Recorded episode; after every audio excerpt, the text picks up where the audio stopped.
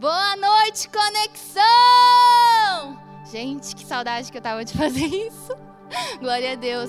Boa noite a todos. Salve aí, galera. Tudo bem com vocês? É muito feliz de estar aqui podendo compartilhar a palavra de Deus. E que hoje a primeira coisa que eu quero fazer é uma pergunta. Você já precisou de um milagre de Jesus?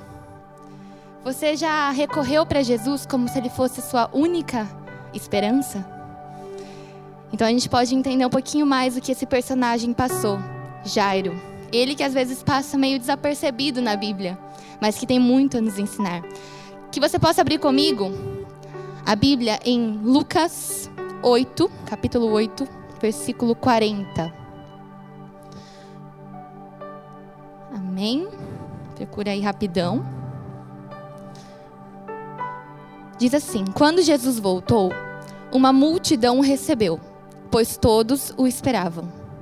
Então um homem chamado Jairo, dirigente da sinagoga, veio e prostrou-se aos seus pés, implorando-lhe que fosse à sua casa, porque a sua única filha, de cerca de 12 anos, estava morte.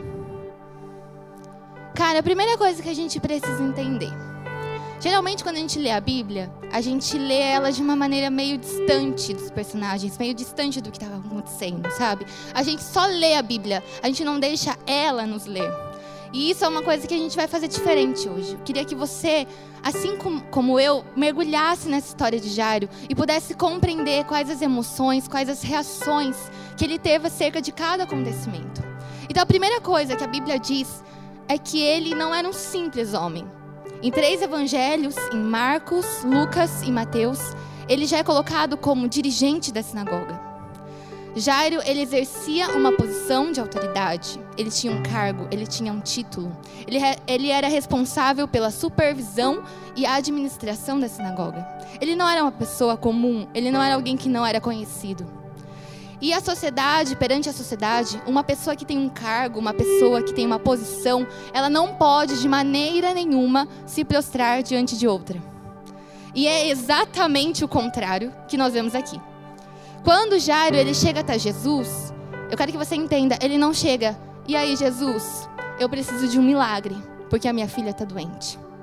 Ele não chega assim, ah, então Jesus, se você puder, me ajuda lá, sabe? Precisando da sua ajuda. Não, cara. Ele chega e ele já vai direto aos pés de Jesus. Ele já vai direto se prostrando, ele vai clamando. A Bíblia fala que ele suplica, que ele implora. Entenda a condição que esse homem estava. Talvez a pior notícia que um pai pode receber é que o seu filho está à beira da morte. Talvez a pior notícia que um pai pode receber é saber que seu filho tem uma doença que está prestes a morrer. E então ele não chega de qualquer jeito. Ele chega e ele vai direto aos pés. E Jesus quer lembrar essa noite que o meu lugar e o seu lugar é aos pés dele. Às vezes a gente está muito, e aí Jesus, tudo bem? Quando na verdade é para a gente estar aos pés dele. Porque quando nós estamos aos pés de Jesus, nós não somente reconhecemos quem Ele é, mas nós lembramos quem nós somos. E nós somos dependentes dele. Nós somos dependentes dele em qualquer circunstância. Só que a gente só lembra disso quando está ruim. E essa é a primeira coisa que Deus quer falar conosco. Não lembre de estar aos pés dele, somente nos momentos em que o calo aperta. Porque aos pés dele é o nosso lugar.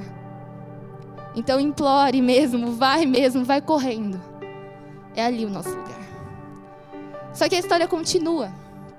Aquele pai, aquele homem ele não liga para a posição, ele não liga para o título que ele tem, ele não liga para quem ele é. Ele só quer se derramar aos pés de Jesus. Ele só quer que aquela única esperança dele diga: sim, eu vou curar ela. E é isso que ele responde. Jesus fala: sim, Jairo, eu vou até a casa, eu vou curar a sua filha. E então eu imagino um pai que está numa dor, numa aflição e recebe o alívio. Você está ali no pior momento, a sua única esperança é Jesus e ele diz: Eu vou. Só que quando Jesus está indo, a multidão começa a apertar, tinha muita gente esperando Jesus. E alguém toca ele de maneira diferente. Sim, é a mulher do fluxo de sangue. Essa é a história da mulher que tinha a mulher hemorrágica, né, que vivia de hemorragia, ela tinha o quadro de hemorragia. E ali Jesus, então, quando está passando, alguém toca a borda do seu manto diferente e ele quer saber quem é. Ele quer saber quem tocou ele. Porque não foi um toque normal. Foi um toque e saiu cura dele. E ele precisa conversar com essa mulher. E ali então, depois na sua casa você lê, Jesus, ele tem toda a conversa com a mulher, uma mulher que era excluída pela sociedade, ele quer ver, ele quer falar com ela, ele quer olhar nos olhos dela. E ali, enquanto ele está falando, filha, a tua fé te curou, vai em paz. Enquanto ele ainda fala, chega alguém na casa de Jairo. Diz para ele: para de incomodar Jesus, porque a sua filha já morreu. Eu fico imaginando Jairo, de dor foi para alívio, e de alívio foi para dor de novo e aflição. Eu fico imaginando as mil coisas que podem ter passado na cabeça dele. E uma delas é o tema dessa mensagem: Jesus se atrasou. Se Jesus não tivesse parado no meio do caminho para conversar com aquela mulher, a minha filha poderia estar viva. Se Jesus não tivesse perdido tempo de conversado com ela, talvez o meu milagre teria acontecido. E talvez mil coisas como essa poderiam ter passado na cabeça de Jairo. Assim como mil coisas passam na nossa cabeça, não é mesmo? Quando as coisas não saem como nós planejamos. E a gente fala, Deus, o Senhor errou aqui. Porque se o Senhor tivesse feito dessa maneira, eu não estaria assim. Porque se o Senhor tivesse feito desse jeito, conforme eu planejei na minha mente, ah, as coisas estariam diferentes, Deus. Não, porque eu não estaria passando por isso que eu estou passando. Eu não teria perdido meu namorado. Ah, eu não teria acontecido isso na escola. Ah, eu não estaria enfrentando uma, uma crise financeira. Eu não teria uma saúde tão mal. Eu não estaria enfrentando uma doença. Mil coisas passam porque a gente quer ensinar Deus a ser Deus. E a gente acha que Jesus, Deus, pode se atrasar. A gente realmente acredita que Jesus, sendo Deus, não tem controle das coisas. E quer saber? O nosso ponto de vista, ele muda muito conforme as circunstâncias. E eu vou te dar um exemplo. Aquela menina, a Bíblia fala que ela tinha cerca de 12 anos, a filha de Jairo. E a gente olha para ela e a gente pensa, só 12 anos? Cara, tão nova. Por que morrer tão nova? Tinha uma vida toda pela frente, somente 12 anos. Mas então nós olhamos para a mulher hemorrágica, do fluxo de sangue. E a Bíblia também nos fala que ela viveu com essa doença por longos 12 anos. É muito louco, né? Enquanto Jairo vivia cada momento com a filha dele, desde o nascimento até os primeiros passos, as primeiras falas, os aniversários, aquela mulher já se debrulhava em lágrimas, já vivia com diagnósticos de que ela não teria cura e já vivia com uma doença que colocava ela totalmente excluída da sociedade. Nós não somos os únicos, os únicos que estamos passando por lutas. E às vezes a gente tende a ser um pouco egoísta e pensar: Deus, só eu estou sofrendo aqui. Não. Olha ao seu redor. Talvez não seja a mesma luta que você está enfrentando, mas não significa que ela é menor. Não significa que Jesus não possa olhar para ela. Às vezes a gente acha, não, porque se Jesus não olhar para a minha causa e olhar para a causa do irmão, eu vou perder. Não, cara. Da mesma forma que você precisa, e eu preciso do olhar de Jesus sobre a minha vida, sobre a minha luta, sobre a minha causa, a pessoa que está do nosso lado, ao nosso redor, ela também precisa. Ela também precisa do olhar de Jesus sobre a vida dela. E isso não diminui em nada a nossa luta. Sabe o que Deus me ensinou? Quando você está de boa aí, não está passando por tempestade nenhuma, e alguém te manda um pedido de oração, ore. Mas ore como se fosse para você. Porque pode ter certeza que um dia é você que vai estar precisando da oração deles. Nós não somos os únicos nós não estamos livres de passar por lutas. Então que nós possamos orar uns pelos outros. E também parar de falar só Deus olha para mim, mas Deus olha para o meu irmão. E então a gente chega talvez no clímax dessa história. Jairo ali, sem entender nada. Com a realidade estampada na sua cara. A sua filha morreu. Para de incomodar Jesus. É isso que ele ouve. E a gente pensa, tá bom, enquanto ela estava viva, beleza, ainda dá para fazer alguma coisa. Mas agora que ela morreu, mano, já era. Morreu, morreu. Tava viva, curou. Morreu, morreu. E ali eu fico imaginando Jairo, no meio disso tudo. O mundo dele cai. Ele perde o chão. A única esperança dele era Jesus curar. E isso agora foi tirado. As más notícias chegaram. Os diagnósticos ruins chegaram. E talvez a nossa história poderia acabar aqui. Se nela não houvesse o nome Jesus. Porque quando Jesus está na história, ah, cara, o negócio é outro. Porque no momento em que as más notícias chegam para Jairo, Jesus vira para ele e diz: Jairo, não temas, somente crê e a sua filha será curada. E eu acho lindo a maneira como Jesus diz: não temas. Porque Jesus podia dizer somente não crê. É, somente crê. Somente crê, Jairo. Mas não, Jesus diz: não temas, porque ele conhecia Jairo. Assim como ele conhece a mim e a você. E ele sabe que a gente tem medo.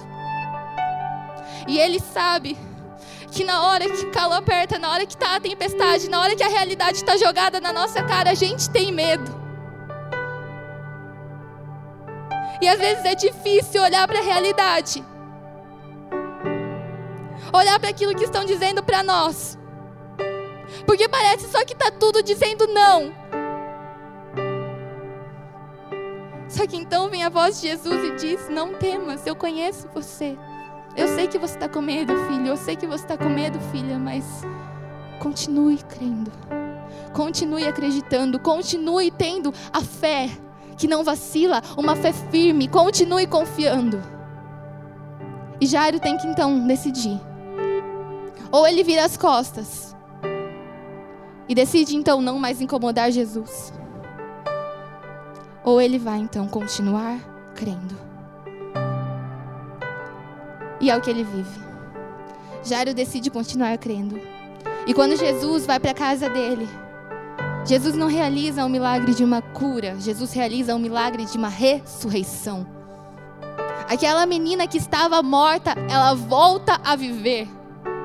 Aquela menina que foram dito diagnósticos que ela não estava mais viva, que foram dizer para Jairo que ele não tinha mais nada o que fazer. Quando Jesus toca nela, Diz, menina, levante-se. E ela volta à vida, o espírito volta ao corpo dela.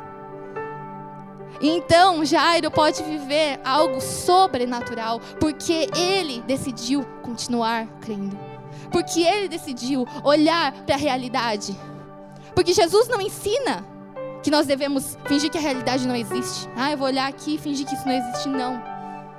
Mas Jesus nos ensina que a realidade não é a nossa sentença. Aquilo que foi colocado diante de nós não é a nossa sentença, porque a última palavra só vem dele, só pode vir dele. E quando nós colocamos a nossa fé em exercício, ele é fiel. A nossa fé não é em vão. E que nós possamos entender que hoje nós precisamos tomar uma posição. O Senhor nos chama, a mim e a você hoje. E aí, cara? E aí, adolescente? Você vai continuar olhando essa realidade? e acreditando que ela é sua sentença? Ou você vai conseguir escutar a minha voz, que está dizendo: não temas, mas continue crendo, continue colocando a sua fé em mim. Que essa palavra possa vir realmente como uma flecha nos nossos corações. Se lembre, primeira coisa, o nosso lugar é os pés de Jesus. Muitas vezes nós queremos somente, ah, Jesus, Jesus, não, é aos pés. E não espere as coisas ficarem ruins. Não espere. Corra para os pés dele. Segunda coisa, veja além de você mesmo. Jesus nunca se atrasa. E não é porque não deu conforme você estava planejando. Nós podemos não ter o controle, mas Ele continua tendo. Nós podemos não ter as respostas, mas Ele continua tendo as respostas. Continue confiando, continue prosseguindo, continue. E a terceira coisa é: tome a sua posição.